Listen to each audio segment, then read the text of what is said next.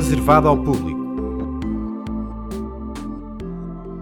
Desde o mês de julho, o público tem regras mais claras sobre os conteúdos patrocinados. Porque a transparência com o leitor é essencial, o jornal publicou um documento onde são clarificadas as relações que podem existir entre entidades externas e o conteúdo publicado.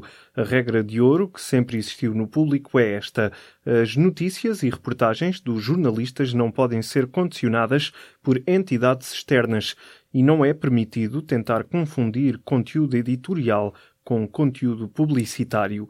Clara Henriques, do Departamento de Conteúdos para Marcas do Público, explica os três tipos de conteúdos patrocinados. O Jornal Público deu um grande passo nesta questão do, do, dos conteúdos patrocinados, porque efetivamente até agora nós só tínhamos uma modalidade de conteúdo patrocinado, que aparecia com a designação de conteúdo patrocinado, e desde há algumas semanas para cá fizemos uma revisão de, de regras e internamente decidiu-se apresentar ao mercado três modalidades, que passo a explicar. Nós temos a primeira modalidade que é o conteúdo que é apoiado por, ou seja, é um conteúdo editorial que, que nasce da redação, uh, muitas vezes já existe e que pode ser apoiado por uma marca. Portanto, isto existe numa lógica de patrocínio, não é? Nós temos vários produtos no público, são editoriais, e aos quais podemos associar uma marca.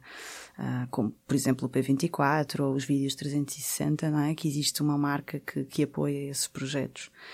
Depois temos a segunda modalidade, uh, que é o conteúdo patrocinado por, um, e aí sim, a nível de, de, redação, demos um grande passo nesta, nesta nova regra, porque o conteúdo patrocinado são conteúdos que podem ser propostos pelas marcas, uh, pelas entidades institucionais, etc., que vão à validação da direção editorial uh, e se a direção editorial uh, validar o conteúdo, o ângulo editorial, o projeto, esse projeto pode ser produzido internamente por nós, não tendo qualquer interferência da marca, mas sendo patrocinado pela marca. Depois temos a terceira modalidade e última, que é o conteúdo comercial e duro, ou seja, é um conteúdo que vem da marca, que é proposto pela marca, que tem que tem validação da marca também e que aí já entra com a designação de conteúdo comercial, porque embora o público um, assegure sempre a chancela da, da, qualidade, não é? E a última revisão seja, seja nossa,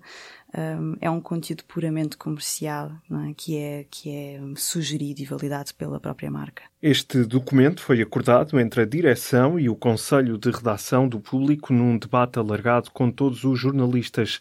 Falámos com Diogo Queiroz de Andrade, um dos diretores adjuntos do jornal, para perceber o que muda para os leitores. O que muda para o leitor, acima de tudo, é uma questão de transparência. Ah, nós estamos a falar de um tipo de conteúdo que é relativamente novo e mesmo a própria forma de relacionamento de, do jornalismo, portanto, do público neste caso, com as marcas, com as entidades comerciais e institucionais, é diferente.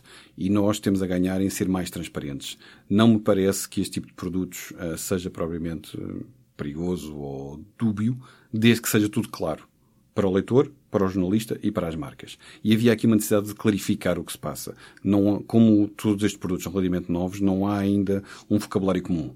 Uh, alguns títulos têm, dão um nome a isto, outros não dão nome nenhum e disfarçam e fazem conta que é jornalismo, uh, outros adaptam e misturam tudo o que é jornalismo e o que não é jornalismo. Era preciso clarificar, era preciso ser transparente. E nós, com esta política que é assumida por todos, pelo Departamento Comercial, pelo Departamento uh, Editorial da Redação, nós conseguimos ter uma política de transparência para que o leitor saiba sempre o que está a ler. E por que é que a direção do jornal sentiu a necessidade de publicar estas regras? A direção sentiu a necessidade de ser claro em relação aos leitores. Vamos, vamos ser transparentes. Há projetos editoriais que são tão caros que só são possíveis de conseguir com o apoio de determinadas entidades. Senão não seria possível nós fazermos alguns trabalhos jornalísticos que fazemos. Isto por um lado. Por outro lado, há propostas que nos chegam do ponto de vista do lado comercial, que têm interesse editorial. E que, se forem tratadas de forma editorial, têm uma relevância para o leitor. E isso interessa-nos. E às vezes, não é por uma ideia vir de uma marca ou de uma entidade institucional que ela é má à partida. Se a coisa for tratada do ponto de vista editorial, sem intervenção dessa mesma marca, a coisa tem todo o interesse para nós. Pode ter. Alguns casos terá, noutros casos não terá. E por outro lado ainda, há aquele ponto que é são conteúdos comerciais que as marcas querem veicular, querem, querem ocupar espaço comercial de outra forma, não já no, em relação ao digital, não já com os banners habituais e não, não com as páginas de anúncio provavelmente dito, uh, mas com um determinado tipo de abordagem mais narrativo, se assim quisermos. era muito importante atingir uma transparência e atingir uma clarificação. Diogo Queiroz de Andrade refere que os jornais estão hoje mais dependentes do conteúdo publicitário e explica porquê. Porque o mercado mudou porque, aliás, isto já deveria ter acontecido, mas mesmo assim não foi ainda possível conseguir em lado nenhum. O público é o primeiro a ser transparente e a ter políticas assumidas a este nível. A verdade é que o mercado mudou, a publicidade mudou, os jornais ficaram mais dependentes do conteúdo publicitário, porque os leitores estão menos dispostos a pagar pelo jornalismo, ah, menos estamos numa fase de transição em que o jornalismo estará em vias de vir a ser mais pago pelos leitores do que era até aqui, ah, e importa fazer uma clarificação. Nós, nesse sentido, fomos pioneiros e estamos muito contentes por ter sido. Regressamos ao departamento comercial para perceber melhor esta mudança. Qual é a diferença entre conteúdo comercial e publicidade? A diferença entre um conteúdo comercial e uma publicidade no formato tradicional como nós conhecemos hum, é que o conteúdo vai um bocadinho mais longe, não é? Uh, a ideia de conteúdo é uh, de forma a envolver mais o leitor e a ser um formato menos intrusivo que os formatos tradicionais como nós os conhecemos, não é?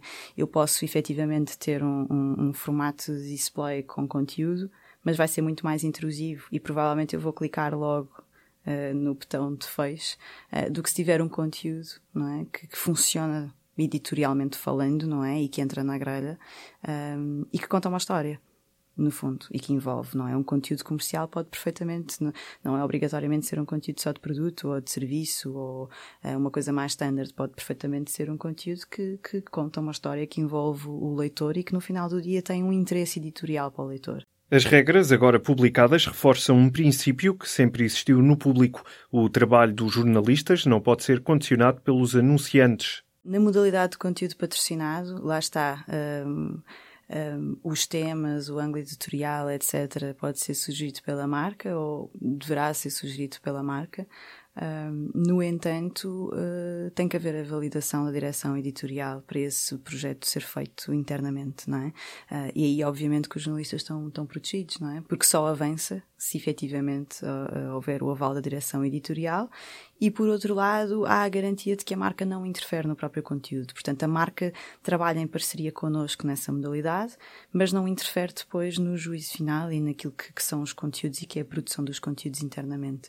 Uh, apoia. E onde podem os leitores encontrar as regras para identificar os conteúdos patrocinados? Para além de ter sido publicado no jornal, as regras estão disponíveis no site, uh, estarão disponíveis em cada um dos conteúdos que sejam produzidos de acordo com estas novas regras uh, e estarão sempre consultáveis também no livro de estilo do público, na, na versão digital e quando surgir uma nova versão em papel também estará lá. Pode subscrever os podcasts do público no iTunes, SoundCloud e aplicações móveis. O público fica no ouvido.